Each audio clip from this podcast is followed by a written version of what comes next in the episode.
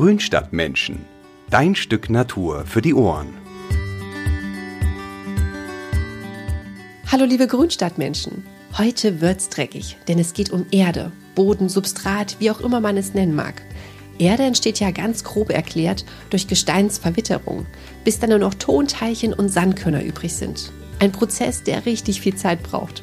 Mich interessiert natürlich die Gartenerde. Früher war Torf ja das Nonplusultra in der Blumenerde. Wirklich nachhaltig ist es aber nicht mehr. Wie sehen also die torffreien Erdalternativen aus? Woran erkenne ich gute und schlechte Erde? Kann ich Universalerde eigentlich für alle Pflanzen verwenden? Und was ist mit dem angebrochenen Erdsack aus der vergangenen Saison? Ob ich den nochmal nutzen kann? Antworten darauf gibt's in dieser Folge.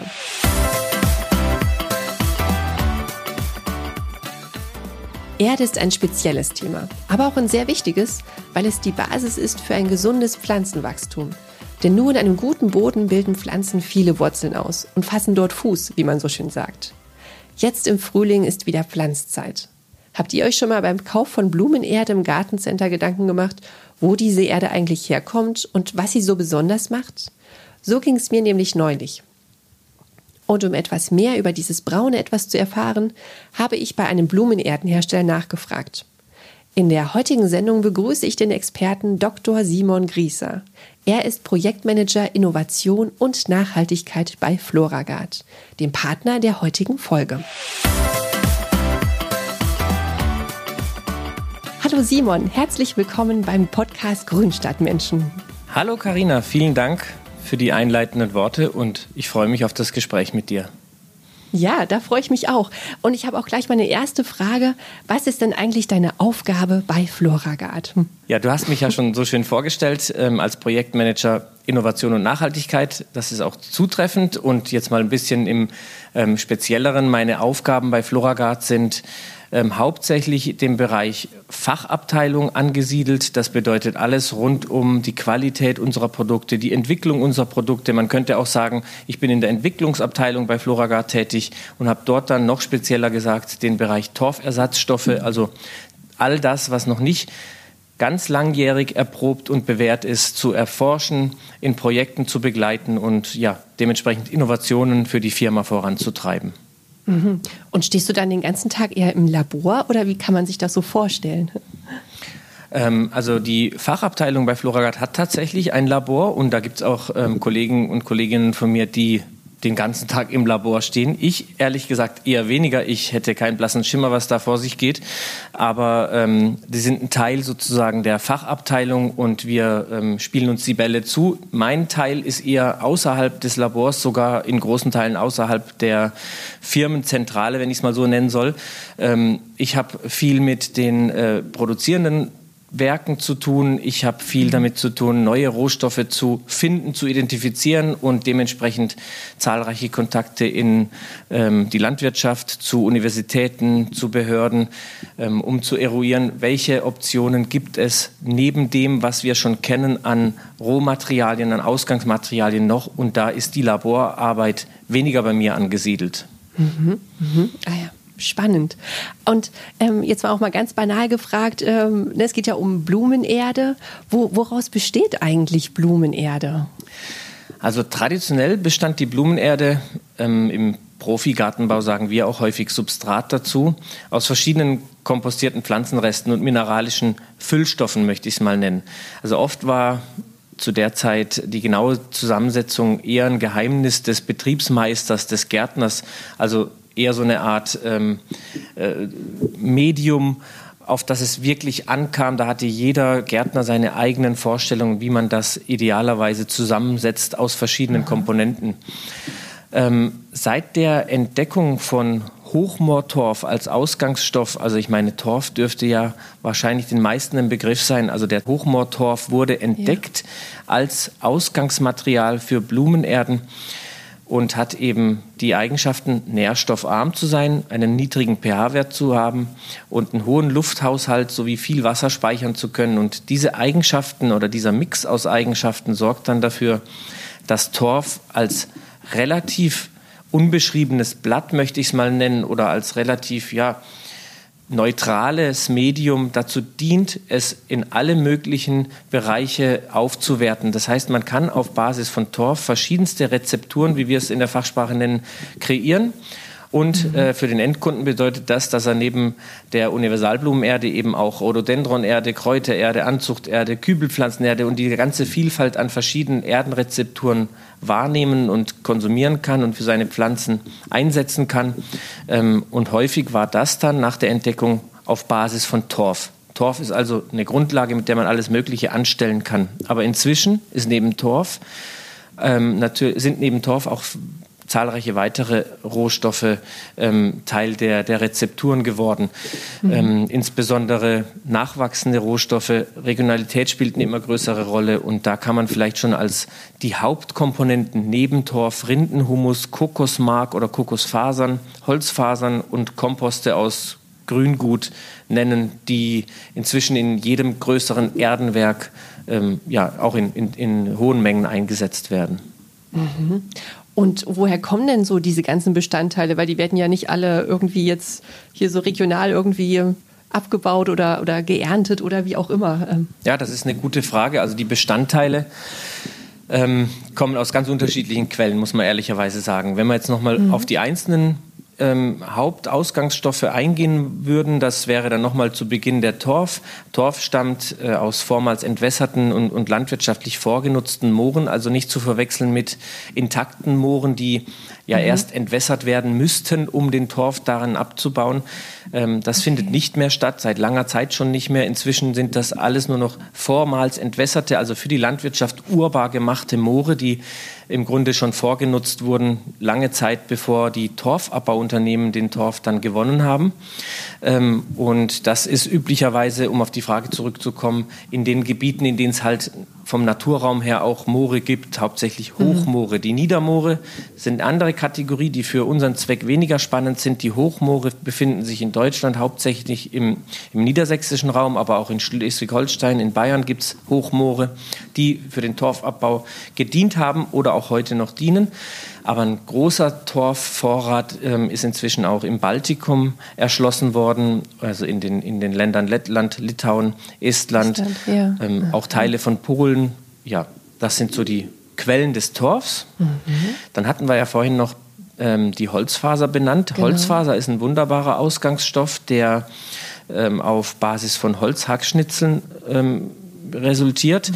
Ist also ein Sekundärstoff, nicht extra ähm, ein, ein Stoff, der für uns angebaut und abgeholzt wurde, sondern das fällt als Nebenprodukt in der Sägewerksindustrie an und wir können auf diese Holzhackschnitzel zurückgreifen und die dann nochmal über eine Auffaserung weiterverarbeiten, sodass diese Holzfasern entstehen, die bedingt für Blumenerden und Substrate, wie wir es ja im, im erwerbsgärtnerischen Bereich nennen, auch eine, eine hohe ähm, Qualität besitzen. Das entwässert mehr. Das hält nicht so viel Wasser, aber es entwässert. Auch das ist eine mhm. wichtige Eigenschaft in so einem Bodengefüge, in so einem künstlichen Bodengefüge, wie man ja eine Erde eigentlich nennen kann. Mhm. Dann hatten wir, was hatten wir noch gesagt, Rindenhumus. Der Rindenhumus ist auch ein Sekundär, also genau. Schrägstrich ein Abfallprodukt aus der Holzindustrie. Ja, so die Baumrinde. Das fällt ne? eben auch als ja die Baumrinde, ganz genau. Das äh, muss dann erst noch kompostiert werden und also zu Humus verarbeitet oder qualifiziert werden. Ähm, das kann man, wenn man äh, viel Zeit, Fläche und äh, Muße hat, einfach liegen lassen. Also man kann die Rinde einfach liegen lassen und regelmäßig umsetzen wie ein Komposthaufen. Das braucht allerdings naja, sagen wir mal ein Jahr, bis dann wirklich eine gute Qualität rauskommt. Aus diesem Grund fügt man da noch ähm, etwas hinzu. In der Regel sind das eine, ist das eine Stickstoffquelle, um das Ganze zu beschleunigen. Und dann kommt nach ein paar Monaten ein guter Rindenhumus raus, der auch sehr gern eingesetzt wird. Dann gibt es noch das Kokosmark oder die Kokosfasern, die sind ein Abfallstoff aus der Kokosnussernte. Man hat ja landläufig das Gefühl, die Kokosnuss ist mit der harten Schale zu Ende sozusagen, mhm. aber um diese harte Schale drumherum ist noch der sogenannte Mesokarp. Der Mesokarp beinhaltet Fasermaterial, eher auch so ein, wir nennen es Mark, das kann man sich vielleicht wie so ein Granulat, so ein bisschen, so ein ganz feines, staubiges, manchmal auch Granulat vorstellen. Es gibt verschiedene Körnungen in diesem Mesokarp und wenn man die dann äh, nochmal weiterverarbeitet, wäscht und eben auch ähm, fraktioniert, wie man in der Fachsprache sagt, also die entsprechenden Körnungen absiebt, dann können wir Teile dieses Mesokarps auch als Substrat Ausgangsstoff oder Rohstoff verwenden.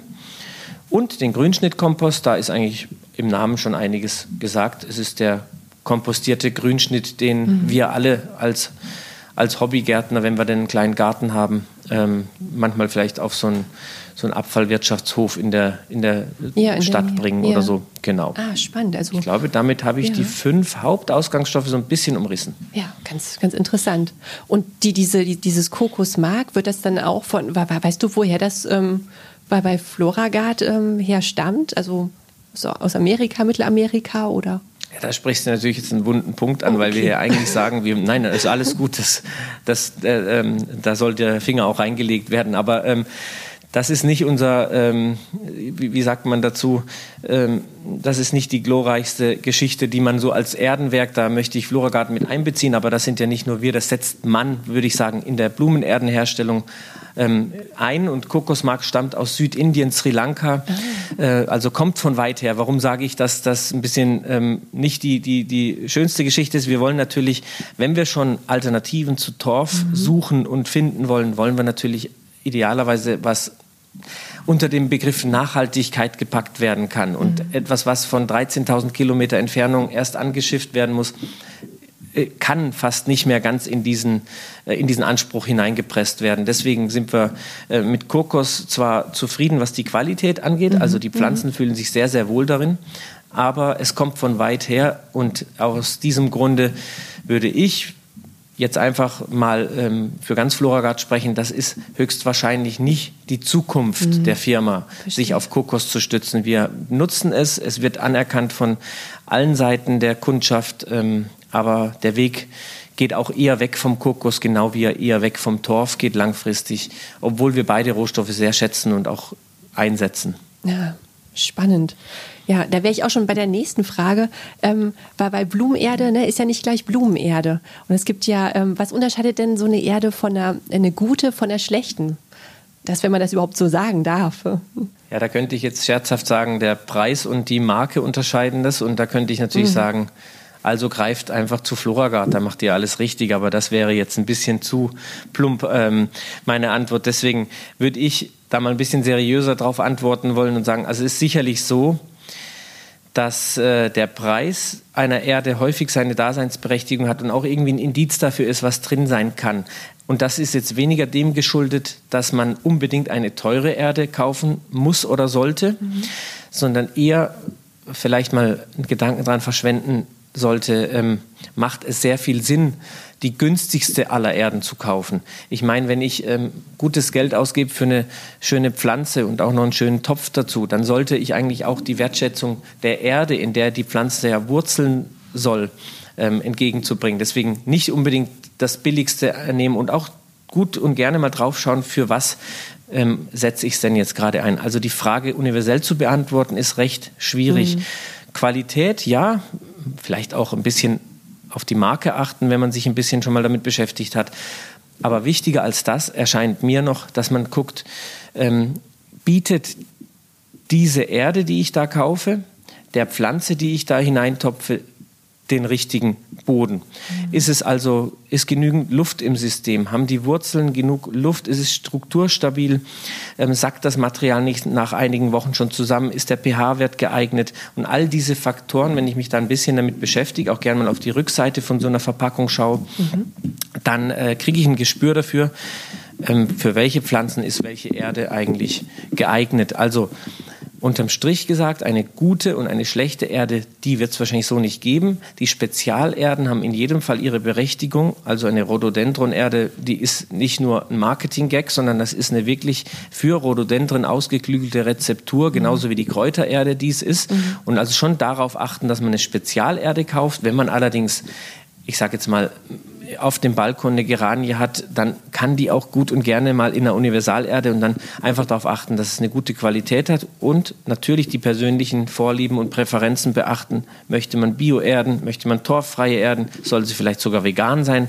Es gibt ja mittlerweile eine ganze äh, Vielfalt an verschiedenen Richtungen in diesem Bereich. Insofern ähm, gut und schlecht kann man wahrscheinlich, so leid es mir tut, ich würde gerne eine andere Antwort geben, nicht so einfach sagen. Nee, nee, okay. Und du hast ja auch gerade schon angesprochen mit diesen Spezialerden, weil, also bei mir ist es ja manchmal so, ich kaufe da manchmal so eine Erde für alles, weil ich denke, so universal, das hört sich irgendwie gut an. Da werden die Pflanzen schon irgendwie mit klarkommen. Aber ähm, du hast ja gerade schon erklärt, so die, die Rhododendron-Erde, ne, dass die schon so ihre Daseinsberechtigung hat, weil natürlich Rhododendron-Pflanzen mehr so diesen ne, sauren Boden ja bevorzugen. Aber dann gibt es ja auch noch so viele andere Erdarten oder was so angeboten wird äh, im Gartencenter. Und dann denke ich manchmal, ist das dann wirklich nur ein Marketing-Gag oder ähm, sollte ich da doch drauf äh, jetzt zurückgreifen, für jede Pflanze was Spezielles zu kaufen? Ja, ich ähm, war da lange Zeit ähm, tatsächlich, also ich mache das Ganze mit den Torfersatzstoffen jetzt seit zehn Jahren circa mhm. und war wirklich die ersten Jahre auch sehr am Zweifeln, ob es das braucht mit dieser Vielfalt, ob es wirklich eine Kübelpflanzenerde, dann noch eine mediterrane Zitruspflanzenerde dann dazu auch noch braucht, obwohl es die Kübelpflanzenerde schon gibt. Und mittlerweile komme ich immer mehr zu dem Punkt, wo ich sage, doch, die Unterschiede äh, sind nicht zu verachten und insbesondere dann, wenn ich ähm, weg vom Torf gehe. Mhm. Und das ist ja der Trend in allen Bereichen. Also Torf als Hauptausgangsstoff, der hat so viele gute Eigenschaften und vor allem so viele schlechte Eigenschaften, die auch in einer Erde sind, ähm, die so als, also im, im Öko, im, ich sag mal, in der Biosphäre mhm. Äh, herum, die hat das alles ausgleichen können und das können die nachwachsenden Rohstoffe definitiv nicht so gut. Und die, äh, der Trend geht ja immer mehr zu mehr nachwachsenden Rohstoffen, also Rindenhumus, Holzfasern genau. etc. Die können eben die Probleme nicht ganz so gut handeln. Umso wichtiger wird es dann, dass man der, äh, der Pflanze das entsprechend perfekte Substrat, also das ist jetzt wieder Fachsprache, mhm. dann die, die entsprechend äh, perfekte Erde liefert, um möglichst sicher zu gehen, dass es auch funktioniert. Also ja, würde ich schon sagen, ich mache auch mal ein Beispiel. Ja. Eine Kübelpflanzenerde besteht halt auch zu gewissen Anteilen aus mineralischen Komponenten. Mhm. Und das ist auch gut so. Die soll strukturstabil sein. Das sind langlebige Pflanzen, die darin ähm, angebaut, kultiviert, gezogen werden, wie auch immer. Da äh, braucht es diese starke Strukturstabilität und Drainageeigenschaften. Wohingegen, wenn ich dieselbe Erde für die Anzucht von Kräutern einsetzen würde, diese mineralischen Komponenten sogar eher eine Art ähm, Kontraindikation wären sozusagen. Also das äh, ist eigentlich eher schlecht dann für das äh, Anziehen von Kräutern. Und auch die Nährstoffe, die in so einer Erde sind, schaden den Kräutern dann im ersten Moment eher. Mhm. Also muss ich schon darauf achten, dass es nicht ganz fernab von dem Einsatzzweck ist, den ich haben will. Also für Rhododendron eine Rhododendron-Erde zu kaufen, macht durchaus Sinn. Mhm. Ähm, und für Kräuter eine Kräutererde zu kaufen auch. Da würde ich auf jeden Fall sagen, ja. Aber wenn es jetzt um die, ich sage jetzt mal, Geranie auf dem Balkon geht und ich habe noch ein bisschen Universalerde da, dann ist die Universalerde auch gut dafür. Da muss man also ein bisschen abwägen. Ja, und äh, ich denke da jetzt auch gerade so, gerade so bei Geranien, ne, das, sind ja sehr, ähm, also die, die futtern ja viel Nährstoffe. Ähm, Stichwort Dünger in der Erde, ne, weil anfangs ist doch auch immer, ähm, oder wir sagen zumindest auch immer so, ah ja, so die, die ersten Wochen äh, braucht man keinen Dünger zusetzen. Ähm, dann, wie, wie, wie ist denn das so bei dieser, bei dieser Universalerde? Also, oder wie, wie, wie viel ist da eigentlich genau drin und äh, genau wie lange können denn dann die Pflanzen noch davon zehren? Ähm, das kommt tatsächlich auch schlichtweg auf das ähm, Produkt der Wahl an, sozusagen. Also da gibt es verschiedenste ähm, Kategorien von Universalerden. Ähm, die allermeisten Universalerden haben eine gewisse Startdüngung für die ersten mhm. Jetzt kann ich aber schon wieder nur ungenau werden. Ja. Zwei bis vier, zwei bis sechs Wochen. Okay, das, das kommt tatsächlich darauf an, welche der Erden ich wähle. Aber das müsste in aller Regel tatsächlich auch draufstehen. Mhm. Ähm, das wird von den Herstellern in aller Regel ausgelobt, wie lange die Startdüngung anhält und ab wann nachgedüngt werden muss. Aber Stichwort Dünger in der Erde, das ist natürlich ähm, auch ein weit gefasstes Feld. Wie vorhin schon kurz angerissen, bei Torf als Ausgangsstoff war und ist es ja so, dass er erstmal in Anführungszeichen wenig kann, mhm. außer dass er da ist, strukturstabil ist, Wasser und Luft in, in ausreichenden Mengen vorhält. Aber da ist noch wenig Nährstoffkomponente drin und die gibt man dann in dieser Erdenwelt hinzu, um entsprechend eine Erde zu, äh, zu konstruieren. Und bei der Universalerde, wenn man sie einfach jetzt mal als eine Bioerde, Bio-Universalerde hätte dann einen organischen Dünger mutmaßlich drin. Mhm. Und der kann pflanzlichen, aber in aller Regel auch tierischen Ursprungs sein, beispielsweise Hornspäne äh, haben eine, eine, organische Masse von 60 bis 80 Prozent und sind ein guter Naturdünger, der die ersten Wochen sukzessive die in ihm erhaltenen Nährstoffe, insbesondere den Stickstoff, abgibt an die Pflanzenwurzel und dem also eine ganze Zeit lang ähm, weiterhilft zu wachsen. Auch das ist irgendwann aufgezehrt und dann muss nachgedüngt werden. Bei Hornspänen würde ich jetzt einfach mal ganz grob über den Daumen sagen, vier, fünf Wochen muss erstmal nicht viel gemacht werden, wenn eine entsprechende, ausreichende ähm, Dosis davon drin ist. Danach muss das nachgedüngt werden. Bei Hornmehl zum Beispiel sähe das anders aus. Da hätte man eine gewisse Startdüngung. Das ist also eine feinere Körnung mhm. vom selben Ausgangsmaterial, aber der Stickstoff, der darin enthalten ist, wäre viel schneller verfügbar und aber auch viel schneller aufgebraucht. Und in dem Sinne kann man da leider auch keine pauschale Antwort geben. Aber ja, die allermeisten Erden haben einen gewissen Vorrat und je nachdem, wie die Erde konzipiert ist und was auf der Verpackung draufsteht, muss dann irgendwann nachgedüngt werden. Wenn man noch einen Satz zum Dünger, ähm, mhm. wenn ich noch Gerne. einen Satz dazu sagen soll, ja, ja ähm, also die mineralischen Dünger, die haben ja auch noch ihre Daseinsberechtigung. Wir hatten jetzt nur die organischen, also genau. man unterscheidet zwischen mineralischen und organischen Düngern. Das ist ja auch ein Riesenthema für die Kunden, für die Interessierten, für die Community, denke ich, weil also jeder, der sich mit dem Thema Nachhaltigkeit beschäftigt, beschäftigt sich höchstwahrscheinlich, ähm, wenn es um die Produkte Blumenerde geht, um Torf, welche Rohstoffe sind drin, aber der, im zweiten Schritt ja auch, wie wird denn aufgedüngt? Also sind da zum Beispiel ummantelte Langzeitdünger auf mineralischer Ausgangsstoffbasis drin oder sind das doch organische Dünger? Und eben noch ein Satz zu den mineralischen. Die mineralischen Dünger haben auf jeden Fall auch ihre Berechtigung, aber mittlerweile findet man sie weitestgehend und mehr im erwerbsgärtnerischen Bereich. Dort sind sie sehr beliebt, weil sie es schaffen, ähm, bedarfsgerecht die Pflanzen mit Nährstoffen zu versorgen. Mhm. Und ich sage mal, wenn so ein Gärtner 100.000 Basilikumpflänzchen da stehen mhm. hat und keine Ausfallrisiken gehen möchte, dann ist ein mineralischer Dünger immer noch das verlässlichste, was es gibt. Aber es ist eben nicht die ökologischste aller Varianten. Und weil das immer mehr ähm, ins Bewusstsein rückt, auch im erwerbsgärtnerischen Bereich und bei den Hobbygärtnern und ich sage jetzt auch mal bei den großen Handelsketten ja auch. Das ist ja klar, die wollen alle jetzt auch das Thema Ökologie für sich einnehmen und das ist ja auch ein schöner Trend, sage ich mal, den wir alle befürworten sollten und dementsprechend ähm, sind diese ummantelten Langzeitdünger auch problematisch zu sehen, weil eben Kunststoffanteile in, in die Böden, ins Gewässer mhm. geraten können. Und all diese Thematiken sind unter dem äh, Überstichwort Dünger zu fassen. Also wir haben die mineralischen Dünger, wir haben die organischen Dünger und auch in diesen beiden Kategorien gibt es unterschiedliche Herkunftsarten. Insofern hoffe ich, dass ich so einen kleinen Überblick geben konnte, was alles möglich ist. Und ähm, da würde, das würde den Rahmen wahrscheinlich sprengen, wenn man jetzt dieses Düngerthema von A bis Z durchkaut. Aber es gibt ja, ähm, ja viele verschiedene mineralische und organische Düngesorten. Das stimmt, aber du hast es ja schon ganz gut erklärt. Das, äh, das, das verstehen garantiert unsere Hörer. Und ähm, genau, weil du jetzt vorhin sagtest, auch ähm, mit diesem mineralischen ähm, Dünger, manchmal sieht man doch in der Blumenerde so, so kleine weiße Kügelchen. Was, was ist denn das eigentlich?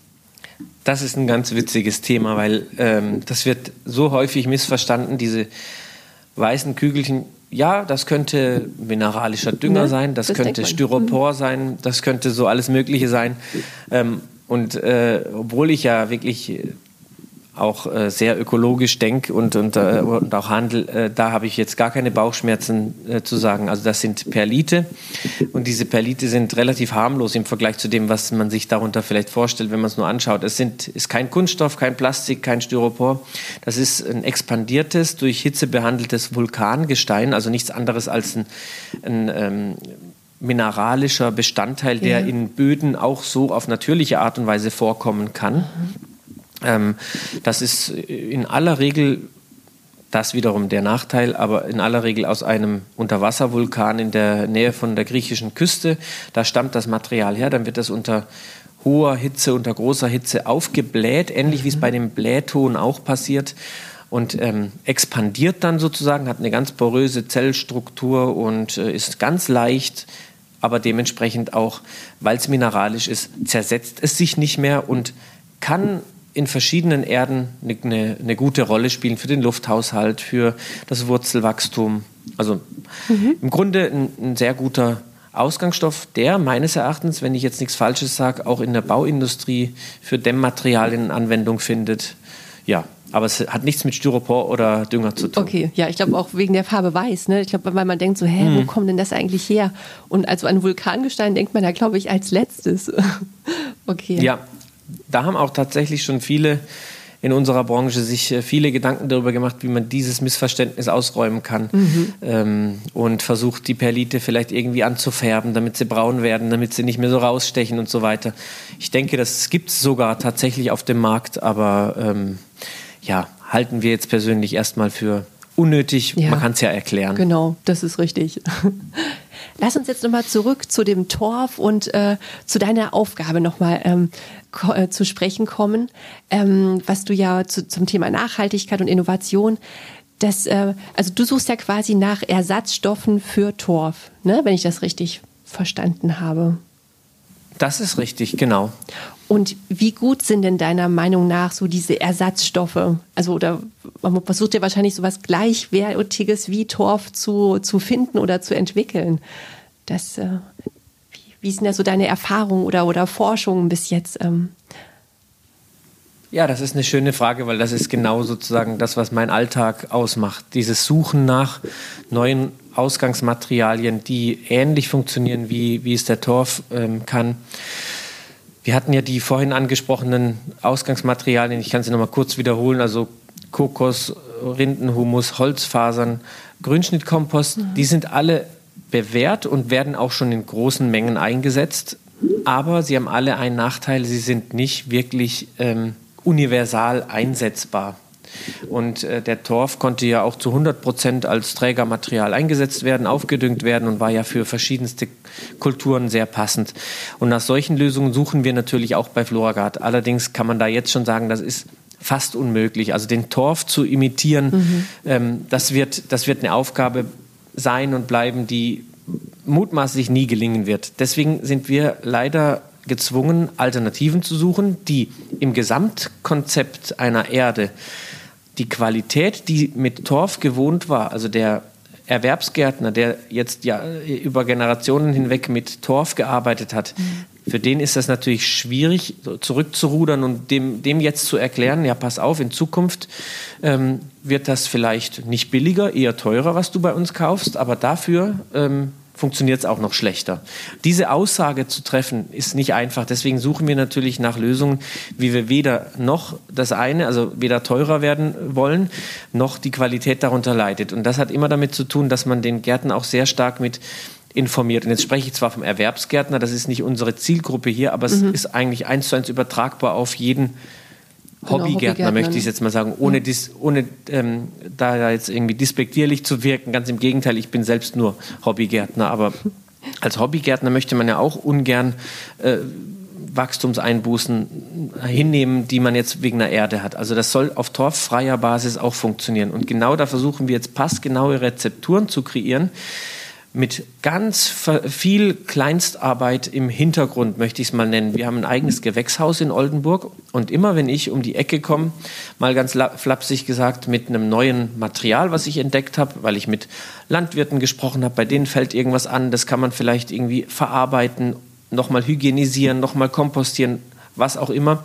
Und dann komme ich damit nach Oldenburg und dann machen wir ähm, Versuche. Da machen wir Keimpflanzentests, Unkrauttests, wir machen Pflanzversuche mit verschiedenen Kulturen. Das kann Weihnachtsstern sein, das können Geranien sein, das kann alles Mögliche sein. Dann gucken wir, wie viel von diesem Material, was der Simon da angeschleppt hat, kann ich denn einsetzen in einer spezifischen Kultur, in einem spezifischen Test, ohne dass der, die Qualität im Vergleich zu Torf leidet.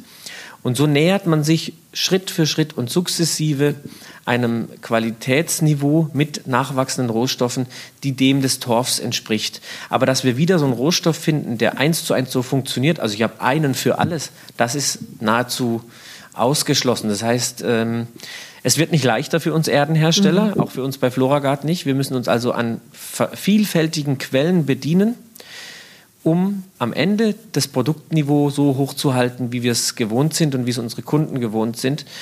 Und das ist eigentlich so ein Stück meiner Aufgabe auch oder so ein Teil meiner Aufgabe, zu suchen, zu finden, bezahlbare Materialien, die aus der Region stammen Mit der Region meine ich jetzt hauptsächlich Nordwestdeutschland, weil Ja. da ein Großteil unserer produzierenden Werke sitzt, um dort ähm, nach äh, regionalen Stoffströmen zu suchen, welche Materialien können wir so verarbeiten, dass sie am Ende äh, die Qualität als Blumenerde weiterhin hochhalten. Ist das so ein Ja. bisschen verständlich Ja, ja, doch, gewesen? das- Ich hoffe, ja. Das habe ich jetzt verstanden. Und, Sehr gut. Aber ich, ich höre da schon raus, dass ich auch, ähm, ne, also der Torf hat ja schon echt super gute Eigenschaften irgendwie so für, für den Hobbygärtner gehabt zu Hause, ne, so für die Pflanzen. Und dass, äh, dass so diese zukünftigen ähm, Zusammensetzungen der Erden ja schon eine andere Handhabung irgendwie ähm, verlangen. Ne? Also das, das torffreie Erde ist ja irgendwie, der hat andere Eigenschaften. Oder das wahrscheinlich auch bei, beim Blumengießen, oder? Man muss da wahrscheinlich schon einiges irgendwie beachten. Ja, also das ist definitiv so. Anspruch und, und Wirklichkeit sind da leider so ein bisschen mit einer Lücke versehen. Also wir haben den Anspruch, dass auch die torfreien Rezepturen genauso gut funktionieren auf allen Ebenen wie die, die torflastig oder sogar 100% Torf sind. Aber ganz, ganz grob kann man sagen, also die torffreien Rezepturen haben leider die Neigung dazu, den in ihnen enthaltenen Stickstoff, also sprich die Nährstoffe, die darin enthalten sind, für sich selbst zu binden. Das nennt sich dann so ein bisschen im Fachjargon Stickstofffixierung zum Beispiel. Also die Holzfasern, die beanspruchen den Stickstoff für sich und geben ihn ums Verrecken nicht an die Pflanzenwurzel ab, die sie eigentlich aber bräuchte. Ja. Und äh, das war beim Torf glücklicherweise nicht der Fall. Also muss man als Faustform sagen, ich muss dem Substrat wenn, oder der Erde, wenn es ein torffreies äh, Material ist, mehr Dünger dazugeben als einer Torferde. Das ist schon so. Aber viel hilft da auch nicht immer viel. Die Landwirte haben ja diesen Spruch, viel hilft viel. Das würde ich absolut verneinen. Also da kann man, das kann man auch nicht so pauschal sagen, aber ein bisschen mehr Stickstoff, reinen Stickstoff dazugeben während der ähm, Wachstumsphase, das, das äh, ist auf jeden Fall ratsam. Und auch ein wenig mehr ähm, bewässern ist leider auch ratsam, ähm, was in Zeiten von teilweise wochenlang keinen Regen und so auch nicht immer das schönste Thema ist. Aber es ist leider so, dass man die, die torffreien Erden etwas mehr wässern muss, weil Torf grundsätzlich die Eigenschaft hat, sehr viel Wasser speichern zu können. Das können die nachwachsenden Rohstoffe noch, sage ich bewusst, weil da arbeiten wir ja dran, Ja. auch noch nicht so gut. Okay.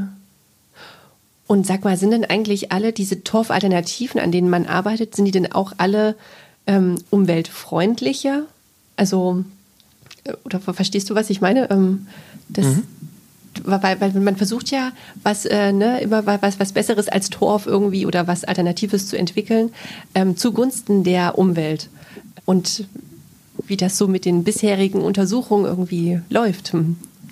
Das ist äh, zwar eine ganz tolle Frage, aber die ist, ähm, ich versuche sie so zu beantworten, wie ich das Thema begreife. Und da Ja. möchte ich alle Zuhörerinnen und Zuhörer bitten, das ist nur meine Meinung. Also das ist nicht, ähm, das gilt jetzt nicht universell, das kann jeder für sich selbst entscheiden. Ich bin der Meinung, da gibt es kein Schwarz-Weiß an der Stelle zu sagen, also Torf ist ein fossiler Rohstoff per se schlecht, wir müssen andere nehmen, weil alle anderen sind besser. Das würde ich klar mit Nein beantworten. Ähm, der Torf, den wir einsetzen, der stammt ja, wie vorhin schon erwähnt, aus landwirtschaftlich vorgenutzten Flächen. Also wir zerstören jetzt keine intakten Moore mit einer ganz, äh, ähm, ich sag mal, mit einer ganz einmaligen, äh, mit einem ganz einmaligen Ökosystem, um dann ein bisschen Torf zu ernten und danach nach mir die Sintflut zu. Das ist ja nicht das, was wir tun. Was wir tun, ist, wir bedienen uns an landwirtschaftlich vorgenutzten Flächen und torfen dort ab. Ja, das stimmt. Wir torfen also ab und dementsprechend gerät durch das Abtorfen sehr viel Kohlenstoff mit ähm, Sauerstoff in Verbindung. CO2 entsteht. Das ist ein klimawirksames Gas und das ist nicht gut. Und weil das nicht gut ist, suchen wir intensiv nach Alternativen. Aber es ist eben nicht nur schlecht, den Torf abzubauen, sondern dass die Flächen sind sowieso schon entwässert. Und wenn der Landwirt weiter so macht, ja, wie er derzeit äh, auf den Flächen ähm, unterwegs ist, dann passiert dasselbe nur mit einer zeitlichen Verzögerung, was wir halt in schnellem Durchlauf machen. Ist vielleicht etwas abstrakt formuliert, Ja, aber das ja. ist so dieses Thema Torfabbau. Und was ich noch sagen wollte, wir in der Torfindustrie haben die Möglichkeit und die Pflicht, nach dem Torfabbau zu renaturieren. Das heißt, wir können, nachdem wir mit dem Torfabbau durch sind, die Flächen wieder vernässen und ähm, renaturieren, nennt sich das dann im Fachjargon. Und äh, da siedelt sich dann auf diesen Flächen auch nach einiger Zeit wieder so etwas wie ein intaktes Moor an. Das heißt, die moortypische Vegetation, Flora und Fauna siedelt sich in den abgetorften, ehemals abgetorften Flächen erneut wieder an. Und diese Chance hat die Landwirtschaft nicht. Darauf hat sich die Torfindustrie allerdings ähm, geeinigt und auch die entsprechenden behördlichen ähm, Verpflichtungen eingegangen. Und insofern ist das eigentlich noch ein kleiner Vorteil im Vergleich zum Bewirtschaften durch die Landwirtschaft, wenn man den Torf gewinnt. Nichtsdestotrotz sind jetzt, wenn wir mal auf die positiven, sind wir da auf der Suche nach Alternativen. Und die Alternativen, da muss man halt genau hinschauen. Will ich jetzt sagen, umweltschonender als Torf ist es, wenn ich Kompost aus Südbayern mhm. nach Oldenburg transportiere per LKW, das weiß ich eben auch nicht. Das ist also immer so ein bisschen differenziert zu betrachten. Wenn der Kompost nicht verfügbar ist in der Qualität, in der wir ihn brauchen, dann müssen wir schauen, ähm, ob das nicht vielleicht besser wäre, auch eine Alternative zum Kompost zu suchen, die regional verfügbarer ist. Stichwort sowas wie Gärreste aus der Region zu nehmen anstelle von Kompost aus Südbayern, weil das wäre viel näher an den Werken, mit denen wir arbeiten. Das heißt, da muss man immer ganz mhm. genau hinschauen, was kann man alternativ verwenden, was möglichst nah dran ist, weil Transport ja, wenn man um Ökologie, wenn man mit Ökologie zu tun hat, ja auch immer eine wichtige Rolle spielt.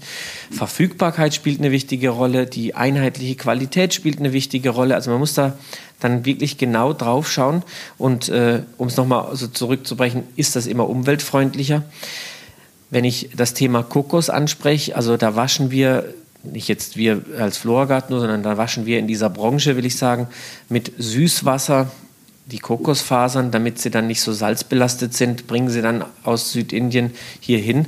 Das ist natürlich ökologisch ähm, nicht sinnvoll, Rein mhm. von der Klimabilanz geht das aber noch, weil das Material stark verpresst wird und per Schiff hierhin gelangt und das ist wesentlich CO2-freundlicher, ja, kann man sagen, als wenn man den Kompost aus Südbayern nach Nordwestdeutschland schickt. Ich will damit sagen, das kann man leider nicht so ganz simpel runterbrechen.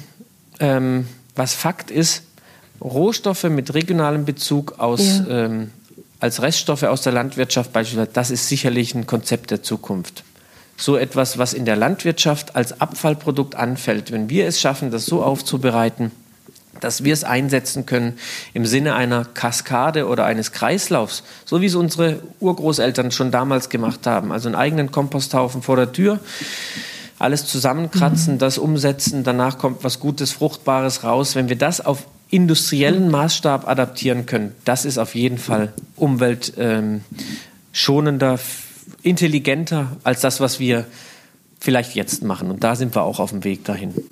Oh Mann, entschuldige jetzt mit dieser kniffligen Frage, dass ich da jetzt so ausgeholt habe, aber irgendwie hat mich das jetzt nochmal so interessiert. Deswegen da. Aber das hast du gut. Das finde ich schön. Die Frage war super. ja. Jetzt mal zu einem ganz, wieder zurück zur Blumenerde. Eine ganz banale Frage. Kann denn eigentlich Blumenerde ablaufen? Wenn ich jetzt so einen angebrochenen Sack Erde habe, also ganz klassisch, ne, ist das glaube ich so immer nach dem Winter, dann entdeckt man ja immer so im Keller so, huch, ne, noch so die Reste vom Vorjahr. Kann man das noch nehmen?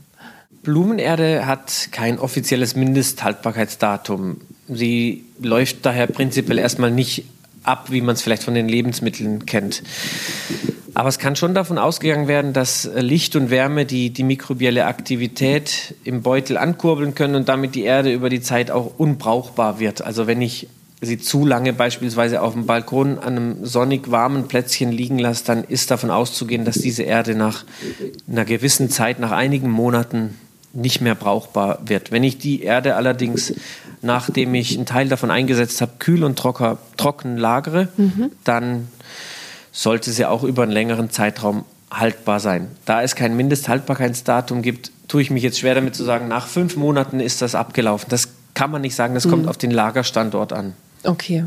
Da war, weil manchmal finde ich es echt immer schwer, das irgendwie äh, auch einzuschätzen. Und dann denke ich immer, na gut, äh, wenn, wenn man selber so alte Erde hat, dann kann man die ja vielleicht immer noch irgendwie in der hinteren Gartenecke oder so irgendwie auch ausstreuen. Ne?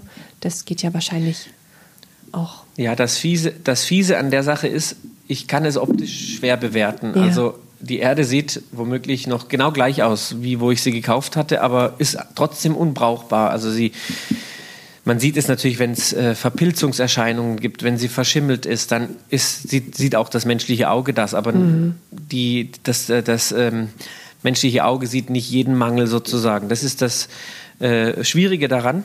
Aber um auf das Thema mit in einer äh, Ecke im Garten, das aus, da würde ich auf jeden Fall sagen, als Freund der Ressourcenschonung, also eine Erde irgendwie ganz, ganz zu entsorgen, das macht eigentlich für uns alle keinen Sinn. Ja.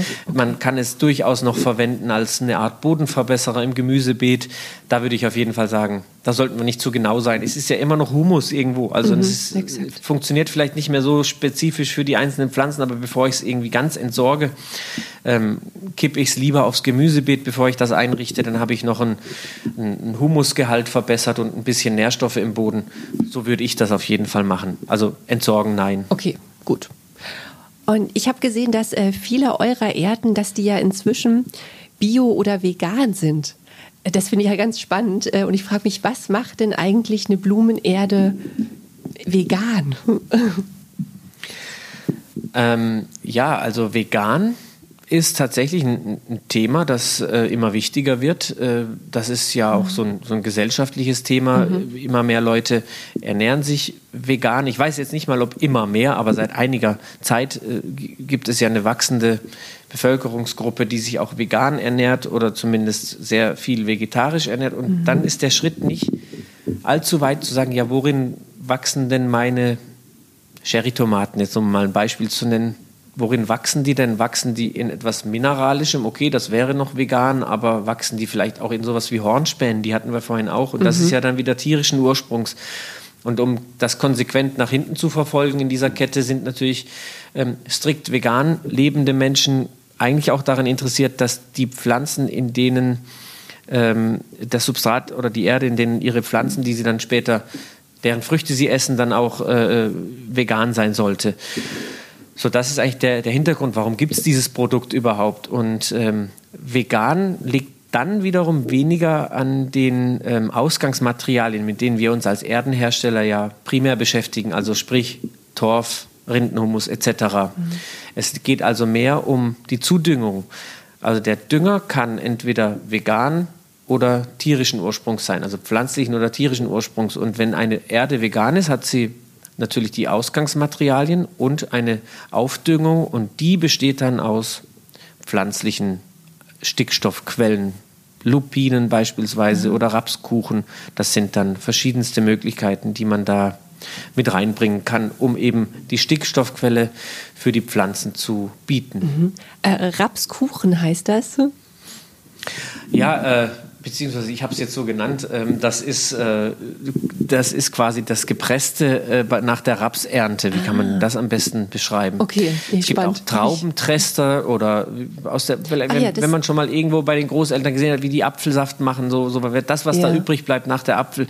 Saftpresse, äh, da sowas in der Richtung. Mhm. Ist alles theoretisch einsetzbar, aber nicht in den Mengen verfügbar, auch nicht so geeignet. Deswegen bei Raps funktioniert es, das hat man erprobt und als potenziellen pflanzlichen Dünger entdeckt. Hm. Okay, spannend, ja. Nee, aber du hast schon recht. Ich meine, das mit der Lebensweise, ne, dass sich wirklich da viele bewusst damit befassen.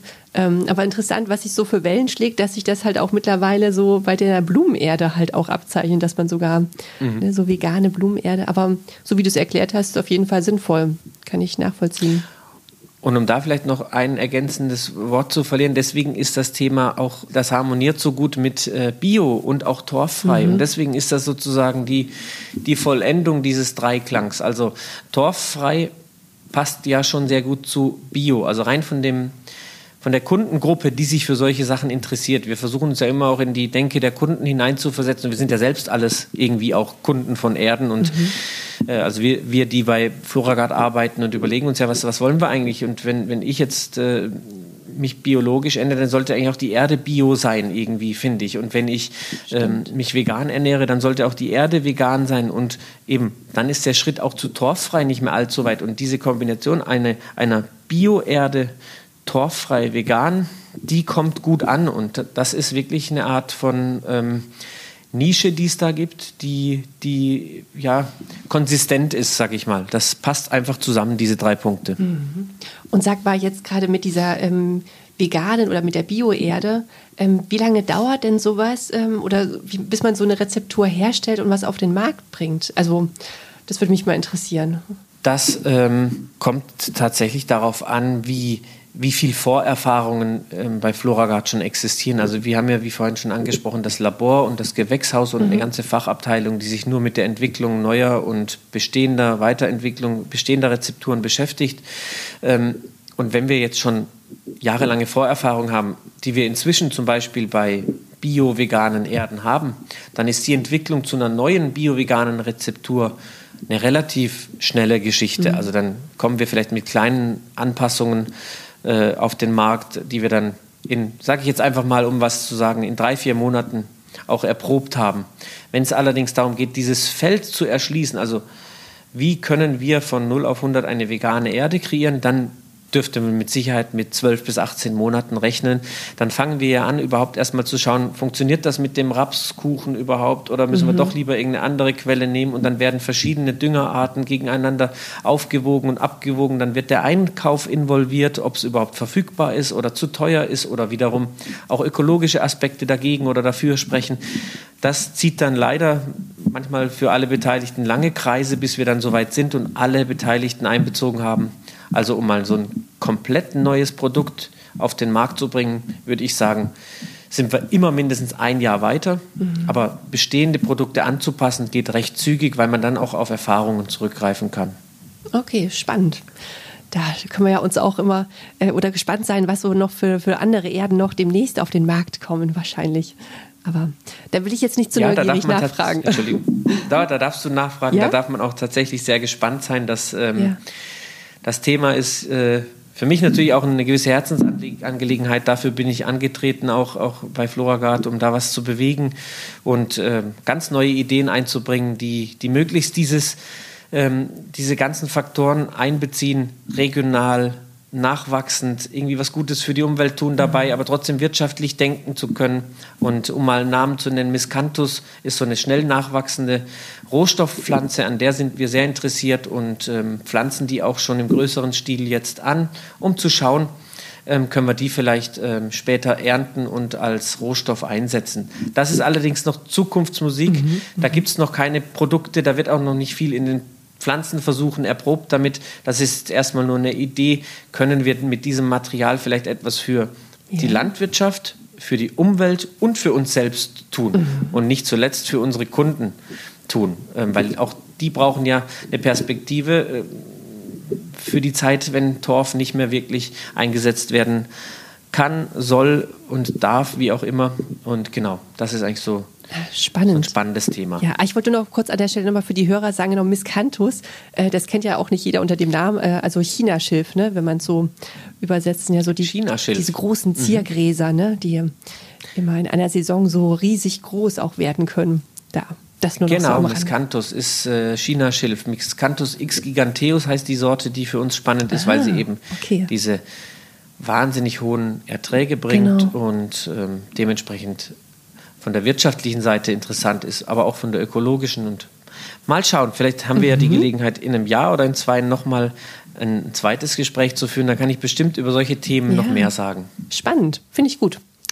Und äh, jetzt habe ich noch eine Frage, ist mir gerade eingefallen. Ich habe schon mal ähm, Plastikteile in meiner Erde gefunden. Wie kann das denn passieren? Ohne es genau zu wissen, wie das jetzt in dem spezifischen Fall bei dir passiert ist, mhm würde ich aber vermuten, es liegt am Kompost. Ähm, also die anderen Komponenten können in der Theorie auch mal ein Plastikteil irgendwie mit reingeweht bekommen haben, im Erdenwerk oder beim Hersteller selbst. Ich meine, Folien sind überall mhm. mal mhm.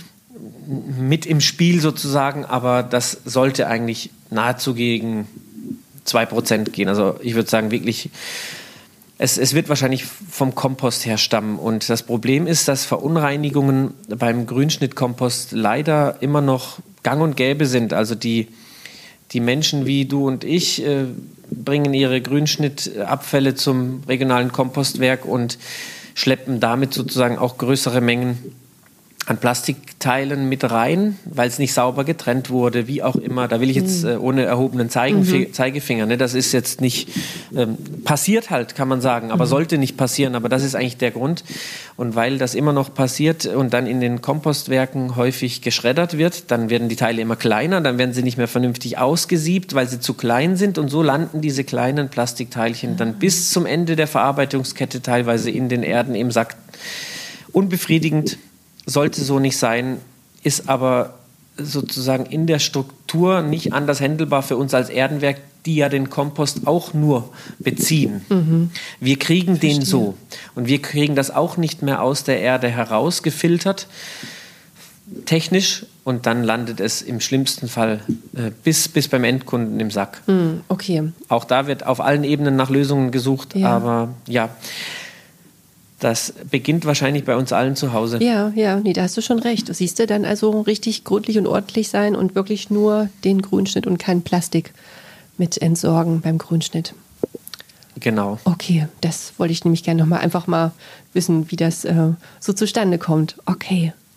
Jetzt sind wir auch schon fast am Ende unserer Folge. Simon, du hast es fast geschafft.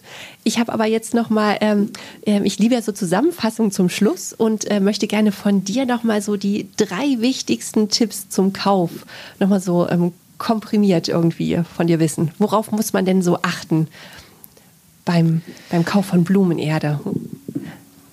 Drei Tipps. Okay, dann fange ich mal an mit Tipp Nummer eins. Ähm, ich würde sagen, achtet beim Kauf immer auf die Anwendung und versucht ähm, euch beim Kauf in die Pflanzenperspektive rein zu versetzen. Also mal ganz einfach ausgedrückt zu sagen, also ich bin eine Cherry-Tomate, dann möchte ich auch die entsprechende Erde für mich haben und nicht irgendwie eine falsche. Das wäre so der Punkt. Also versetzt euch in die, in die Lage der Pflanze und schaut, dass ihr ihr möglichst gut dient, indem ihr ein passgenaues, eine passgenaue Erde kauft da würde ich einfach inzwischen die Meinung vertreten, Spezialerden haben ihre Daseinsberechtigung. Also eine für alles gibt es da leider nicht. Zu vielfältig sind die Ansprüche der, der einzelnen Pflanzen.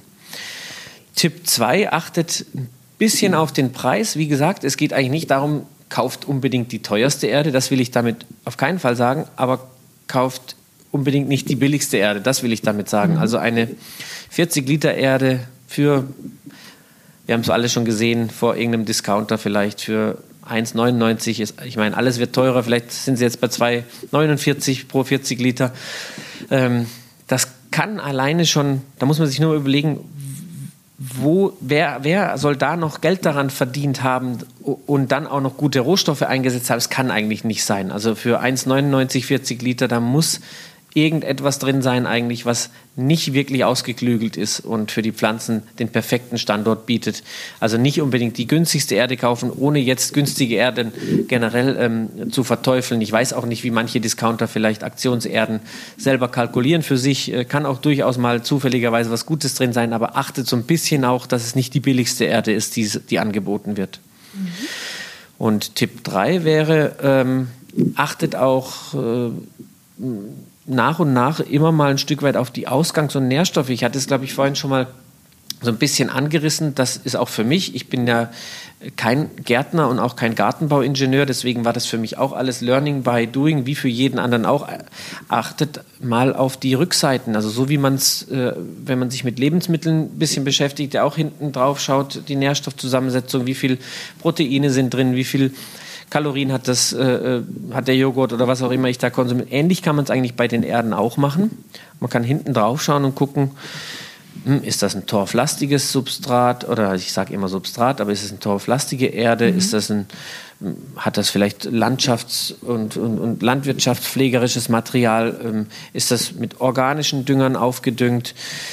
All diese Dinge kann man sich immer wieder so sukzessive bei jedem Erdenkauf kurz mal anschauen, um ein Gefühl dafür zu kriegen. Hm, beim letzten Mal habe ich eine 100% Torferde gekauft und habe wenig bewässert, wenig nachgedüngt, hat gut funktioniert. Jetzt funktioniert es irgendwie nicht. Ach, stimmt, da sind ja sehr viel torffreie Komponenten mit drin. Vielleicht sollte ich ein bisschen mehr wässern und dann kriegt man so sukzessive ein Gefühl dafür. Das wäre so Tipp Nummer drei von mir zu sagen, guckt euch die Rückseite an.